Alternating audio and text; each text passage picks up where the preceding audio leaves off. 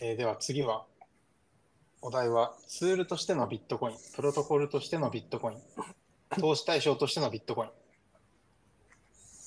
はい、えーっと、そうですね。まあなんか、一応これを言いに来たとか、これをなんか話題に出さなきゃいけないと思ってきたんですけど、なんか、その、先ほど言った、そのなんか、ブリットさんがここで言って、僕が反省会で言って、みたいな、えーその、不毛なやり取りをしてた話題なんですけど、なんか、何の話題か軽く説明しておくと、まあその、えっと、そのビットコイナーにとってのビット、ななんだっけ、なぜビットコインが重要なのかの理由が全然違うみたいな、こう話をしていて、で、まあなんか、えっ、と、まあいろんな人の視点があるじゃないですか。だからで、なんか、僕はちょっとあの一個の極端な視点を提示したんですよね。えっと、なぜビットコインが重要なのかという理由について、まあ僕はあの一応ビットコインマシマリストとしての、まあ、極端な、えーその視点を提示したんです。まそれは何かっていうと、まあ、えーなんつうか、こう、プロトコルとしてのビットコインの話だったんですよね。えっと、プロトコルとしてブロックチェーンは、そのなんか一番多くのワークを集めたチェーンが、あの、正当なチェーンになるので、えーその、ビットコイン以外のブロックチェーンはそもそも存在しないしできないんだよっていう、話をしたんですよ。で、まあ、ちょ、ちょっとそれ微妙にブリッジさんに曲解されてて、なんかその、あの、あの、存在するべきでないっていう風な、ふえー風な解釈をされてたんですけど、そのビットコイン以外、えーそをプロモートするべきでないみたいな話。僕はちょそれの一個前の段階の話をまだしてて、その、存在できないっていう話をちょっとしてたんですよね。あの、まあ、かなりちょっと特殊な意見でな、まあ、なんか、あんまりその、なんか、多数に受け入れられるものの見方ではないんだけど、まあ、そういうのもあるよっていうのを、え提示した、えわけです。で、まあ、重要なのは、それって、あの、プロトコルとしてのビットコインの解釈なんですよ。あの、ビットコインのプロトコルは、まあ、一番多くのワークを集めたチェーンがなるっていうふうに決まってるので。で、まあ、ただ、ビットコインには他にもいろいろな見方があって、僕がふこの見方に、えっと、対立するものとして普段考えてるのはツールとしてのビットコインなんですよね。まあ、つまり、えっと、今言った、まあ、最終的になんか一つになるとか、一つしか存在できないみたいな、まあ、考え方は置いといて、でも、あの、今、あの、イーサリアムの方が便利だから、僕のやりたいことにとっては、イーサリアムの方が便利だから、あるいはモネロの方が便利だからとか言って、なんかそっちのチェーンを使うっていう考え方をしてる人が多いわけじゃないですか、世の中には。で、それはなんかツールとしての、えー考え方なんですよね。もちろんあのツールとしてのビットコインもまあどんどん成長してはいるんですけど、ライトニングとかで。まあ、でもとにかくそういうなんかこう、二つの捉え方があある、あるんだろうなっていうのを僕の中で認識、えーしてたんですよ。で、ただブリットさんが言った意見がその二つのどちらでもなかったから、なんか、こう、びっくりしたんですよね。あれ？なんか、そう、あの、た僕が対立軸として考えてたものとは違うのを出してきたと思って。で、ブリットさんは何かっていうと、あの、草コインとしてのビットコインなんですよね。ブリットさんの見方っていうのを考えると。あの、極端に言うと。そう。そうですね。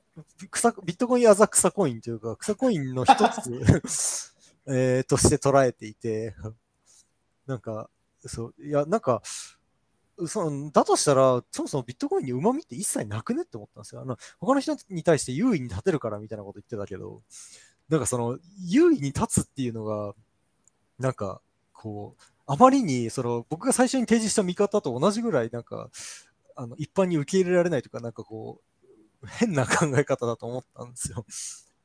あの、ツールとしてのビットコインっていうのはすごいわかりやすい考えで、たほとんどの人はそう考えてると思うんですけど、なんか、あの、うんそう、ブリットさんなんかこう、えっ、と、他の人に対して優位に立つ。だって例えば、なんかあの、自転車を発明した人が200年前ぐらい前にいたとしたとするじゃないですか。はいはい。で、その人とか、まあ、その人の真似して発使い始めた人がいたとして、なんで自転車使ってるんですか？って聞いて、聞いたとします、その人に。で、あの、他の人に対して優位に立ちたいんですよだって答えるやついないじゃないですか。なんかでそう、だからブリットさんが、なんか言ってるの、それぐらいなんか、すおかしなことに僕には聞こえて、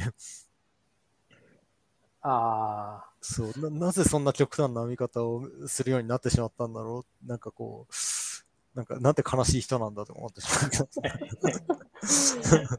えー、でも、僕は、あの、あの、なんだろうな、あの、えっと、2100万枚で固定されているっていうところに着目して、そこをめっちゃ持ち上げてる人たちは、みんな僕の同類だと思ってるんですよ。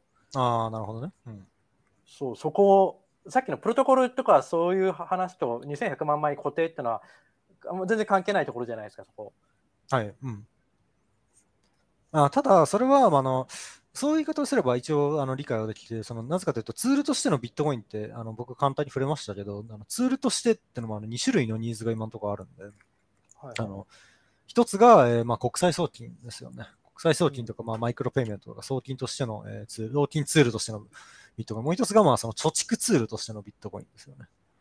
あの、うんうんただこれは他の人に対して優位に立ちたいというわけではなくて、なんかその、えっと、防御のための話じゃないですか。なんか、そのビットコインの発行上限があるから、えっと、国に対するシニョレッジの、えーえーへの防御として、防御のツールとしてビットコインを使う場合、なんかそのアルファを取りに行ってるわけじゃないんですよ。あそれはもちろんわかります。そうそうそうだから他の人に対して優位に立つというのとはちょっと違うんですよね、それは。そうですね。あで、そこはあの公平と平等っていう考えのあの話になるんですけど、はいはい。あのちなみにジョーさんあの、ビットコインって格差を助長するものだと思い考えてます？それともそうではないと思ってます？僕は、えっと、どちらでもないと思ってますね。えーなんかあ上長する、うん、その何と比べてっていう話に、えーなるんですけれど、あえーあのまあ、経済がじゃあうんビットコインだけ、エルサルバドルがもしも仮にビットコインだだけだった世界はい、と,、えー、とビットコインじゃなくて普通にあのなんか自分たちの通貨発行していた場合の2パターン考えたときにどっちがあの格差がでかくなるか。あそれはもう間違いなくビットコインの格差が小小さくなりますね。え小さくなる？マジですなかるなります。はい。それは、あの、そういう理解ですね、僕は。そこが多分そこですねはい、これ。僕圧倒的にビットコインの方が格差でかくなると思うんですよ。はあ、なんでですか？だだってあの、こ固定するからですね。あのあえっとはい、なるほどね。あか後から後から薄まらないってことはだからあの書下げのあれですよ。あのあれインフレするじゃないですか、書下げって大体。はいはいはいはい。うん。あれがなかったら、初めに強い武器取ったやつがもうずっと強いままなので。はい。まあ、あの、わかりました。あの、まあ、つまりビットコインは、あの、構造的に最初に、えっと、その、乗り込んだ人が有利になるように、えーできてるじゃないですか。そうですね。あ、なるほど、わかりました。いや、僕が考えてるのは数百年のスパンの話だったんで、なんか、あのブリットさんが出した例が、もう、あの、その、ハイパービットコイナイゼーションが完了して、えーもうなんか完全に浸透した世界っていうあの感じだったから、もう200年とか300年で考えてたんですよね。なるほど。そそこ、そこそこ。はい。あの、いや、そう。僕も、あの、ジョーさんの言う、それは一理あると思っていて、はい。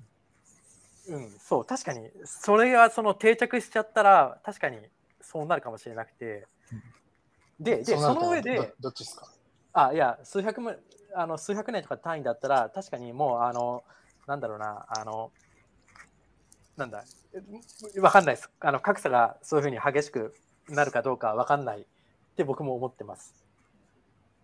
あ、いや、うんそう、わかんないにとどめるって感じですね、僕の場合は。うん、なるほど。で僕でも乗算、あ、ごめんなさい、どうぞ。はい、あどうぞどうぞ、すみません、どうどうぞどうぞ。はい。僕も乗算派ですね。要はビットコインだ、まあ正直あんまりこの比較意味ないと思ってて、なぜなら歴史の中で金の、金を否定して今どんどん資本主義が発展してきたわけじゃないですか。はいはいはい。だからビットコインだけになった世界を考えるの、まあ、僕僕も昔よく考えてたんですけど、あんまり意味ないなって途中気づいたんですが、うん。まあ何が言いたいかっていうと、結局そのし、どんどんどんどんお金をすれるから経済が、まあ、こうどんどんどんどんなんだろう、大きくなってきたっていうのは多少はあるわけなんで、数がでかくなればなるほど、その、なんだろう、平等、不平等になっていく可能性が高いなとは思ってますね。なんか伝わります？な何の数がですか、あ要は、仮にもしビットコイン、まあ金で、金でもいいんですけど、金がある量だけでの経済活動はいはい。としてた場合と、金をベースにどんどんお金を吸ってた場合の経済活動だったら、どんどんどんどんお金吸れる方が不平等に近づいていくような気はするって感じです。なぜならその分、ぼ母数がめちゃくちゃでかくなるんで。ぼ母数っていうか、信用創造してる側とすできない側がいるからってことじゃないですか？それだとああ、まあそうですね。そうですね。そうですね。そうですね。まさにその通り。え、その公平じゃなくて平等が不平等になるってことですかちょっとそれはよくわかんないですけど。公公平じゃなくて不平等になる。すみません、あの公平と平等ってどっちがゴールでしたっけ？そのけ結果平等のことを公平って言ってるんですか？あえっと、結果平等の方が平等で、あのそう機械とかあっちの前提、はい。え、ど、ど、どどっちを言ってたんですか、宮原さんは？公平と平等が私よく分かってない。あか簡単にそこ違い説明すると、かけっこするじゃないですか。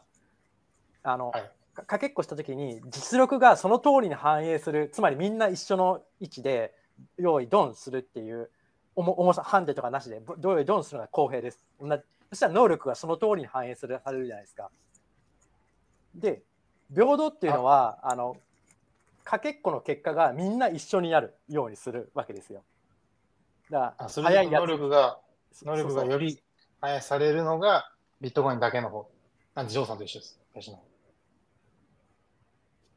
なんか、あの、平等と公平の対立軸ってみんな公平を押すに決まってるからあんま意味がない気がするんですよ。えいや、いやいやいや、いや、それはジョーさんが、はい多分あの、あの、の能力が高い側の人間だからそういうふうに言ってるだと思ってます、僕は。はい。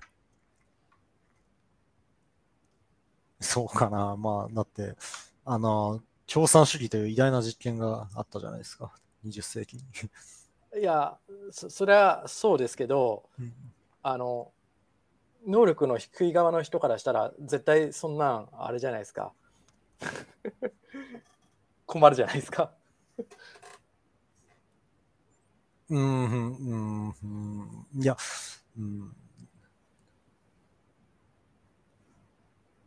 そうかな。なんか能力っていうのが、その、い一つの数値じゃなくて、ベクトルだと、スカラーじゃなくてベクトルだと思ってるので、なんか、ある一分野で負けてても別に別の分野で勝てる、えー場所を探せばいいだけの話だから、なんか、うん、まあそうですね。だから、ここでは具体的にその稼げる力っていうふうに言い換えた方がいいかもですね。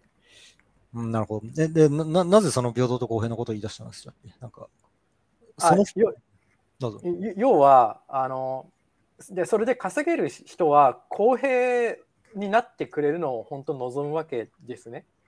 うんでそうした時にえあのあれですよあのででもこれってあのいや公平だからといって平等じゃないのは間違いなくてあのやっぱあの公平だからこそ搾取みたいになっちゃうのってあると思うんですよ。うんででも能力のある稼げる力か力がある人からしたらそっちの方がいいじゃないですか。うん、うん。はい。でそそうなった時ってビットコインの方がやっぱあのあれなんですよねあの恩恵があると思っていて誰に対してですか？そういう稼げる人にとってですねなるほど。うんななぜなぜなら稼いだ分が薄まらないからはいもうそれでややりたい方でできちゃうから、はい。でそそそれがだから人とゆ人よりも優位に立つっていうことを言ってるわけですね。えっと、なんか、要するにビット、ブリットさんの主張は、その、ビットコインが普及すればするほどメリトクラシーが、えーそうそ強くなって、で、今メリトクラシーで問題視されてるようなことがどんどん強くなるんじゃないうかとそうそうそう。そうです。まさに。うーん。まさに。あでもあのじゃあかかといって僕それあのそこまで確信があるかって言ったらそこまで確信は、まあ、そうは思ってますけど、うん。で僕あでであんまだからこの説をですね主張するつもりはなくてただ今僕が望んでるのは、えっと今言った僕のその、えっとメメカそういうふうななんかメカニクスみたいなのがあるわけですよ。人のポポジションによってこういうふうにしたいみたいな、はい、そこをこう戦わせたいんですよ僕は。え、どういうこと？その人のポジションによってそのそのポジショントークをで戦わせてみたいって感じですね世の中の。はあ、なんか、真剣10代喋りもみたいな。なんか、それは違うか。あでもまあ近いかもですねそそういうふうな感じになっちゃうのかもですね。なんか、三島由紀夫 VS 全教と議論の、えーで、で、議論させるみたいな、そういう感じ？いや僕はそこら辺ちょっと不勉強なんであ、そうわ。かんないですよ。あだからあのあれですあのえっ、と黒ギャル氏があいなんかやってるようなこことをこっちの世界でもややってほしいみたいなそういう感じです。え、ごめん、全然わかんなくなった。どういうこと？俺も全然、全然、多分誰もわかん、誰も、誰もわかんない。コンテキストがどんどんハイになってますよ。つつまり、えーとまあ、黒ギャル氏ってそのなんかあのなんだろう倫理というかど道徳みたいなそのだ男女の関係の道徳的にこうだよねみたいな、あうん。セオリーみたいなのがある中で、うん。あの人なんかあのその損得の全面的にごごあの損得の話を持ち込んでるんですよそこに。道徳の世界に。はいはい、なるほど。そう。そそれそれが見てて面白くて、うん。あれと同じような感じでこっちのビットコインの世界もあのいろいろいやビットコインじゃないですね所所得とかそういういかにその稼ぐかとかいう方になんか持ってきてほしいわけですよ。うんまあ、要するに全員がブリットさんみたいに僕にとって得だからみたいな考え方をしてほしいということですか？いやじゃじゃないです。あの、えっ、とそういう人もいるにはいるのいるいいるあいやととよりもそのそそれはあのまあ自分でもな なんですけど稼ぐ能力がそこそこある人から見たらそうなんですよそういうふうに言うんですよ。はい。でそうじゃない人からするとそれはけしからんってなるのは間違いなくてはい。そこを戦わせたいっていうところなんですよ。戦わせたいんだ。そうそう戦わずに逃げた方が得じゃないですか、ブリットさん的には。いやいやいや僕が戦うんじゃないですよ僕が戦ってるのを見たいってことなんですよ。革命が起きてほしいってことを言ってるんですか？いや革命を起きるかどうかはまあ割とそこそれはその先の話でまずはそこの議論を見たいって感じなんですよ。開示的な感じですか？あそうそうそうそう上から見てみたいな。そう 違う、俺そういう感じだと理解しました。そうそうその通り上と下が戦ってほしいって話じゃなかったの？その開示の比喩で言うと。あ、あまあでもなんか自自分は見てるだけみたいな。そうそうそうそう僕は見てるだけだからだから黒黒ギャラシーのああいうのを我々がこう見てるのと一緒ですよ。やり取りしてるの。うーんえじゃあなんかその誰と誰に戦ってほしいか僕に分かる例でちょっと誰かをちょっと人を出してほしい。なんかそうしないと分かんない気がする。つまりあのびあのか稼ぐ力があって勝手に自分の資産が薄まっちゃ困るっていうか損だっていうふうに思ってるひ人。はい。具体的にはまあだからあのーあのまあだからそのビットコインえっ、とそうですね初期のビットコイナーみたいな人ですよね、多分。うん。初初期のビットコイナーですとビットコインはそれなんですか？まあまあまあ。あのえっ、とあのい某某某あこうまあ名前出してでもいいか、ま、万作先生みたいな人たちです。作先生が分かんない。ええあのゆゆうぞうさんとややり合ってた。ああもうじゃあじゃあそうか。あれだまさにあれだ。万作さんとゆうぞうさんあれだ。あれ。あー。ああれを多分万作さんと雄三さんレベルだけじゃなくても全国の中であれをやってほしいですね。あこれって多分ビットコイン関係なくて結構昔からよくある議論ですよね。要は。そうですね。うん。大きい政府と小さい政府どっちみたいな。あそうそう。でビットコインがまさに僕があの加納さん側の有利になるツールとして出たからあ出たと思ってるから僕は。ーはい。うんなんかあまりに物の見方が違いすぎて、ちょっとなんかね、ついそうそうついていくのにせい、なんかいずれにしろここではっきりしてるのは あの僕の見方とジョーさんみたいな、えー、と人たちの見方が違うってことで、まあ、うん。それなりにビットコインを買ってる人で僕みたいな見方してる人も結構いると思うんですよ。はい。っていう感じですね。なんかあの、僕はそのどちらの立場の人に対しても、ビットコインはニュートラルに有用なツールだと思ってたんで、あうん。うん、なんか、僕もそんな気がするな。なんかビットコインの話と関係ない気がするんですよね、この話。関係はないです。あんまり関係はないですね。なんか、その、ユーザーが、なんか、あの、ツイッターでバトルしてるのが面白かったっていう話なんじゃないですか。要するに。いや、いやーまあまあまあ、そうですね。はい。え多分でも、ブリッツさんのポイントはあれですよね。その小さい政府、大きい政府っていう、まあ、すごいざっくりとまとめると、僕はそれだと思ったんですけど、ビットコインは小さい政府を助長する可能性が高いと思ってるっていう認識だってます。いや、ちょっと違います。じゃあ、じゃあ、じゃあその小さい政府っていうのは、あの、えっ、と、市の立地放棄してるんですか？それは分かんないですね。ただ小さい政府、大きい政府って言ってるだけまあ、です。理想的には比較的少ないのが小さい政府ってことなんじゃないですか。そうです市市の立地がですよね。はい、はい。まあまあまあ、そうそう。それであればそういうことですね。はい。うーん。うーんそうままさに確かにその小さい政府、大きい政府論に落とし込もうと思えば落とし込めますね、これは。なるほどね。あの、わかりました。えーまあ、その、そうですよね。あの、えっ、と、社会的になんかあの成功してない人や働けない理由がある人にとっては、えー大きい政府の方が得だから、そうそうそうえーそっ。ちを押すっていうえーことですよね。あそうなんかでで、はいあすみません、ちょっとすみません。で、ビットコインの話がこれ関係するのは、はい小さい政府と大きい政府っていうの論論って、その国にいたら、もうど従うしかないじゃないですか。大きい政府の国です。小さい政府はいいですって言っても、もう大きい政府の国にいるんだから、従わざるを得ないじゃないですか。はい。そこにビットコインっていうツールがあると、従わなくても良くなるっていううん。そうですね。風なところで、うんビットコインっていうのは意味があるわけですね。はいまさに。はいなるほど。で、まあそういうふうに、えっと、ただ従わない選択をすることによって得をするのは、まあその、えっと、金持ってる人というか稼げる人たちがそう。多いので、まあ結果的にその、えっと、国外に逃げるのはエリートばかりになってしまい、えっと、まあそのなんか、税金を納める人がいない、まあ極端な話を、極端な状況になると、は納める人がどんどんいなく少なくなるので、高額納税者が少なくなるので、えっと、相対的にそのなんか福祉の恩恵を受けてた人が不利になって、そこでの対立が強まっていくと、そういうことが言いたいんですね。そうですね。ああー、そう。なるほどね。まあ、それはビットコイン関係なく、アメリカでよくあのアメリカの2つのアメリカって言われるあの globalization と nationalization のあのなんかぐ対立がどこの国でも起きてるって話ですよね。そうそう。で、で、で、うんあのさらに言うと、そのえっ、と、そうそう、ね、年数重ねると、その、えっ、と、なんだ、ももしも仮に、えっとビットコインがマスアダプションしたらば、うまいこと、うんか仮に、あの、で、そしたらば、あの、そういうふうに、その、えっ、と、なんだ、えっと、あいや、ああいや、なんでもないです。ね 大丈夫ですか？なんか うん。えっと、まあそうっすね。ビットコイン。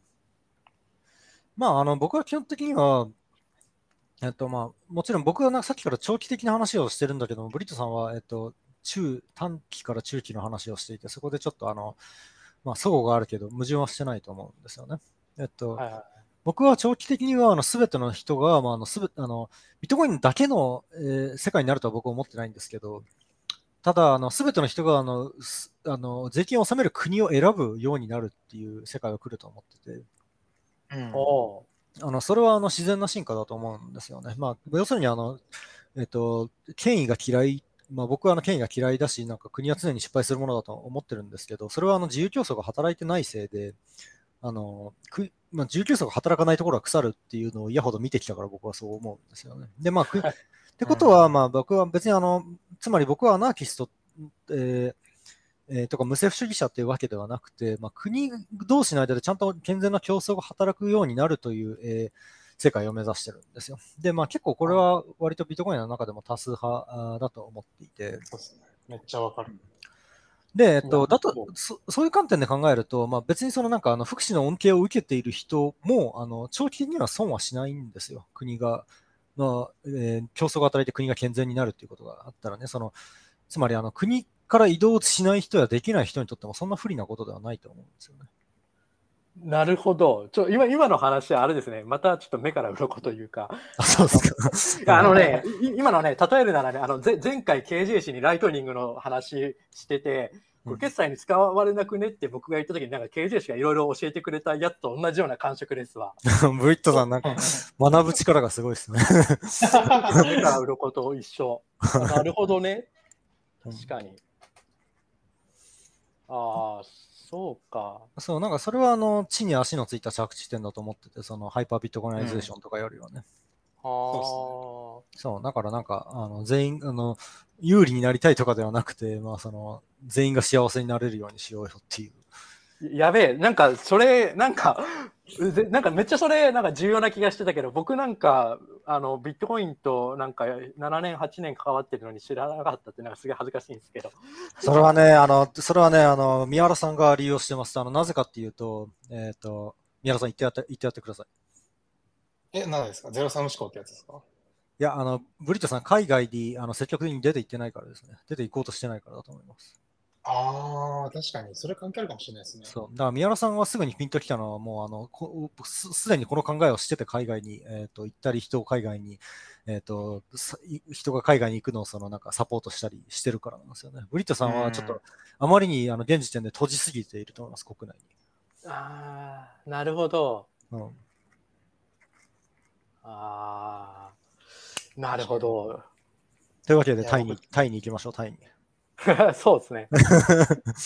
で タイ行ってみたくなりましたわ。タイの話全然はなかったですけど。帰ってきた。うんいやちなみに僕、今だから言えるんですけど、今、ジョーさんが言ってた話、昔 ICO 流行ってた時期に、ちょっと国を作りたいなと思って、ああ、こんなのどうだって考えてた時期はあったんですけど、いやでもなんか ICO となんか違うなと思って、うん。何もそこで止まったんですけど、なんかそれを思い出しました。あビットなん、ビットネーションとかありましたよね。ありましたね。そう、あれもね、一応ね、見たんですけど、なんかちょっと違うな、みたいなのがあって。あれは何が違ったんですか、僕そんな詳しく見てないですけど。えーっとね、ちょっとね、あんまり、おなんか、単なる詐欺だったんだよな。まあまあまあ、結論ね。結論なんなんですビットコネクトもそんな感じだった気がする。あ、ビットコネクトってそんな感じでしたっけ？違いましたっけ？なんかあの、新しい国を作るとか言ってませんでしたっけ？マジっすか？やば危危ない危ない。なんかえ炎天みたいな感じじゃなかったですか、ビットコネクトって。あもっとしょうもなかった可能性はありますね。なんかロジャー、ロジャーバーとかも言ってましたよね。国を、海上国家を作るみたいなことを。はいはい。あ、そうそう。海上国家はね、絶対国を作ろうと調べた人が最初に行き着く、あの、あれなんですよね。ソリューションの一つなんですよね。あ、そうなんだ。そうそうそう。いろいろね、パターンがあるんですよ。えー、面白い。何それ。パタンができるほどみんな同じこと考えてんのかって。あのね、正直ね、方法がそんなになくて、実は。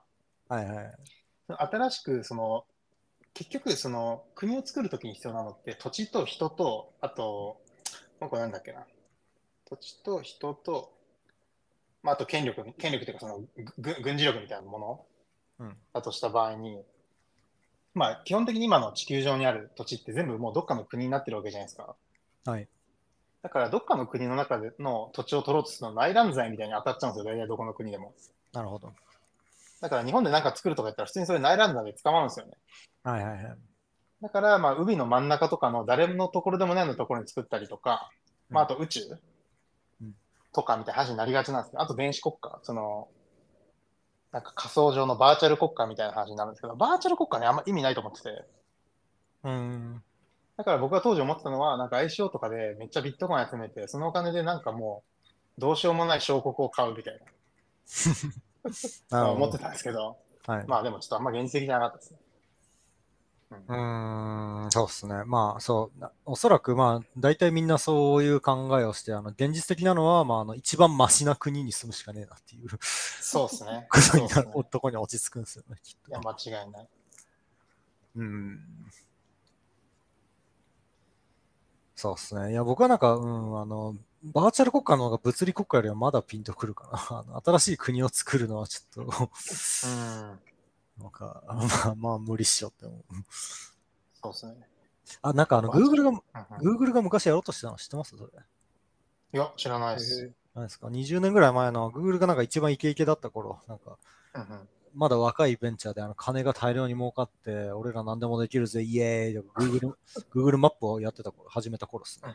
俺ら天才集団何でもできるぜ、イエーイみたいな感じだった時に、あの、なんだっけ、えっと、ぐえっと、Google で船を買う計画があったんですよ。超でかい船を買って、あはい。の、聞いたことあるかもしれない。あります？そうすれば、なんかあの、ビザを発行する必要がなくなるから、Google の社員うん住みたい人そこに住んでもらって、なんかあの、第三国家と、なその、新しいうんとして、新しい国として運用するみたいなことを、マジで計画してたらしいんですよ。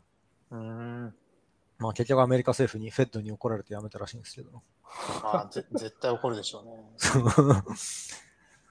ね、なんか、やめないでほしかったなって思う、正直。うん。頑張ってほしかった。あでもね、国と国の移動がどんどんどんどん自由になればなるほど確実に世界は良くなるなと思いますね。そうなんですよね。そう、なんかね、だから、ちょっとこれは、ここからモラルの話になるんですけど、僕はこれを聞いてる皆さんもぜひ、あの、えっと、自分にできることの一つとして、なんかその、えっと、ちゃんと国を選ぶ、選べるようになってほしいっていうのがありますね。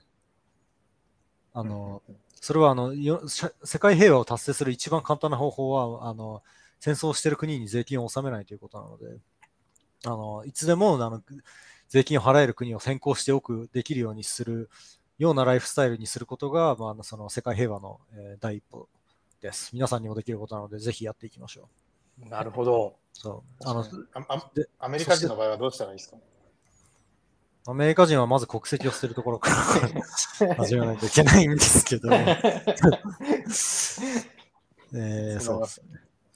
なんか、うん、ただまあやっ、で、僕自身やってみて思ったのが非常に難しいということだったので、それが、まず。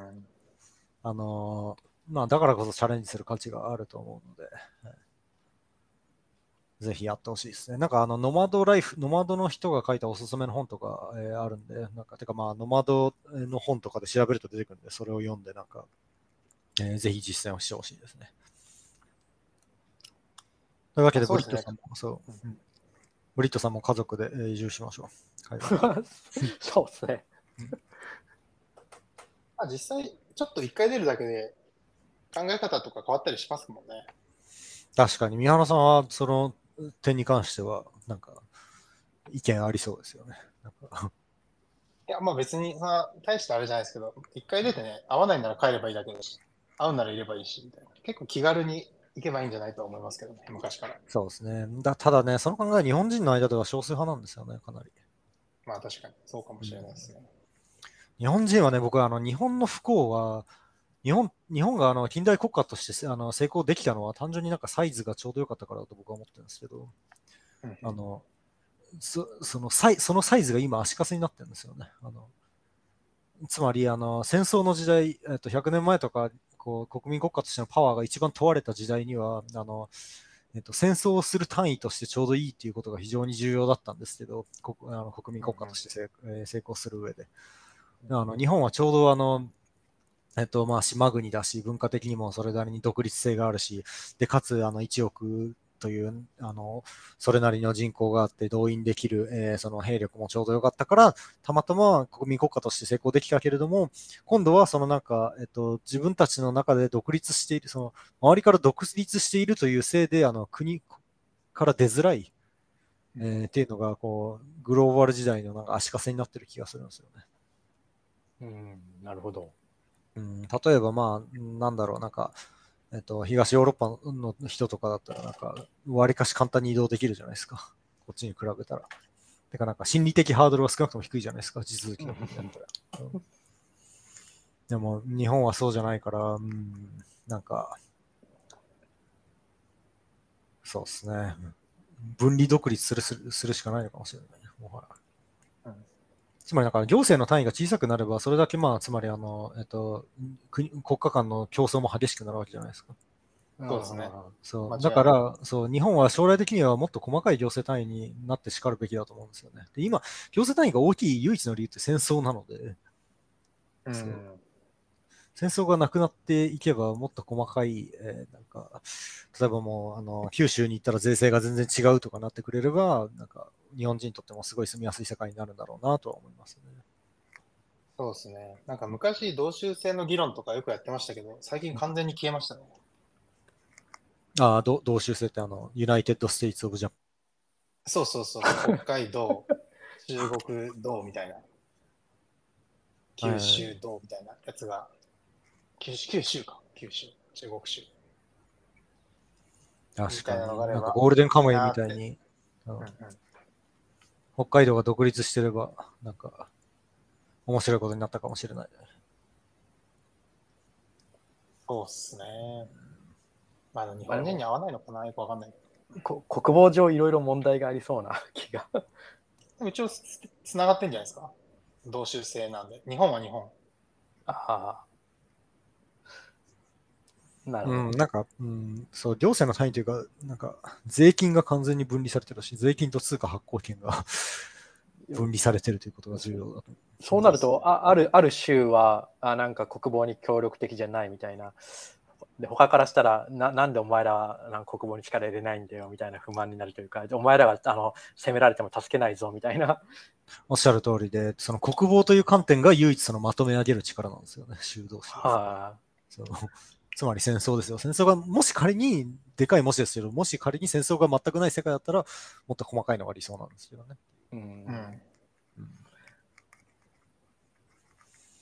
そうだな。えっ、と、何言おうとしたんだっけ？なんかそれで、なんか、えーいや、ただ、あの、一つ言いたいのは別に日本人それできないっていうことはないと思ってて、まあ昔バラバラでしたもんね。そうそうそうそう、それがまさに、えー言いたいことで、もうそう、藩にも、藩のす時代に戻るべきなんですよ。だから。うん。あなるほど。長州。いそう、今はその藩としてど分離独立みたいにするとしたらどこが一番いいですかね、日本。えどこに行きたいかって意味？というかまあその行政単位として分離するとしたら、どこがいいんだろうなって。ああ、どこがいいか。東京以外にまともななんか都市がないからな、もはや。いや、そうなんですよ。比較対象があんまないんでね、難しいですね。うん。さすがに独自の税とかね、作れれば、その州に集まるとかはあると思うんですけど、福岡が安くなったら福岡に行くとか、うん。そこからでしょうね。そうね、やっぱ、うん、まあ結構これはなんか、あの、いやなんか僕がこの話を思い出したのは、なんか前々回あたり、その三原ブリットで、その、えっと、なんか、あの、なんだっけ、なんか話してたじゃないですか。日本が金融国家として栄えるには。ああ、はいはいはいはい。そうですね。はいまあ、日本はというか、まあ、その都市、やっぱそ、そこでもちょっと出たかもしれないですけど、やっぱそのなんか特区みたいなの、経済特区みたいなのが、えーを作るのがなんか自然じゃないですか、そうなったら。そうですね。それはもうなんか半分独立してるような形にななってると言っても過言ではないと思うんですよね。そのどれぐらい自由かによると思うけど。そうですね。やっぱ福岡じゃないかな。やっぱ福岡か、現実的なのは。まあ、超主観入ってますけど。福岡好きなんですか？そうですね。福岡はまあ地元も近いし、ちっちゃい頃よく行ってたし、飯もうまいし。あとやっぱこう、なんだろう、島で浮いてるのがいいですよね。やっぱ本州で繋がってるより、ちょっと離れてる方がなんか気持ち自由にやって良さそうな雰囲気ないですか？なんかへえ、いや、そうなんですか。僕なんか本州以外住んだことなくて。大体九州の人とか集まると、九州の GDP だと、なんかヨーロッパのこれぐらいの国だから全然独立できるんだみたいな話で大体盛り上がるんですよ。へえ、やっぱ離れてるのは意外と、香港も島ですしね。確かにな。それはそうかもしれない。よく考えたら、あの、い明治政府も九州の人が作ったわけだから、なんか、あ一応や山口ですね。山口か、メインは。そうそう。一応繋がってはいますけど。まあでも端っこっすね。なるほどね。いや、なんかその、やっぱりあの、ちその、江戸っ子とは違う、やっぱ文化圏があるのかなってちょっと思った。うーん。まあ昔は違ったのかもしれないですね。今はなんか完全に確一的な気がしますけど。そういえば、なんかちょっと話題変えていいですか？あ、ぜひぜひ。でこれなんか途中で区切ったりした方がいいんですかね？そうですね。じゃあちょっと一応なんか、後で編集しやすくするために一旦ここで切ります。はい。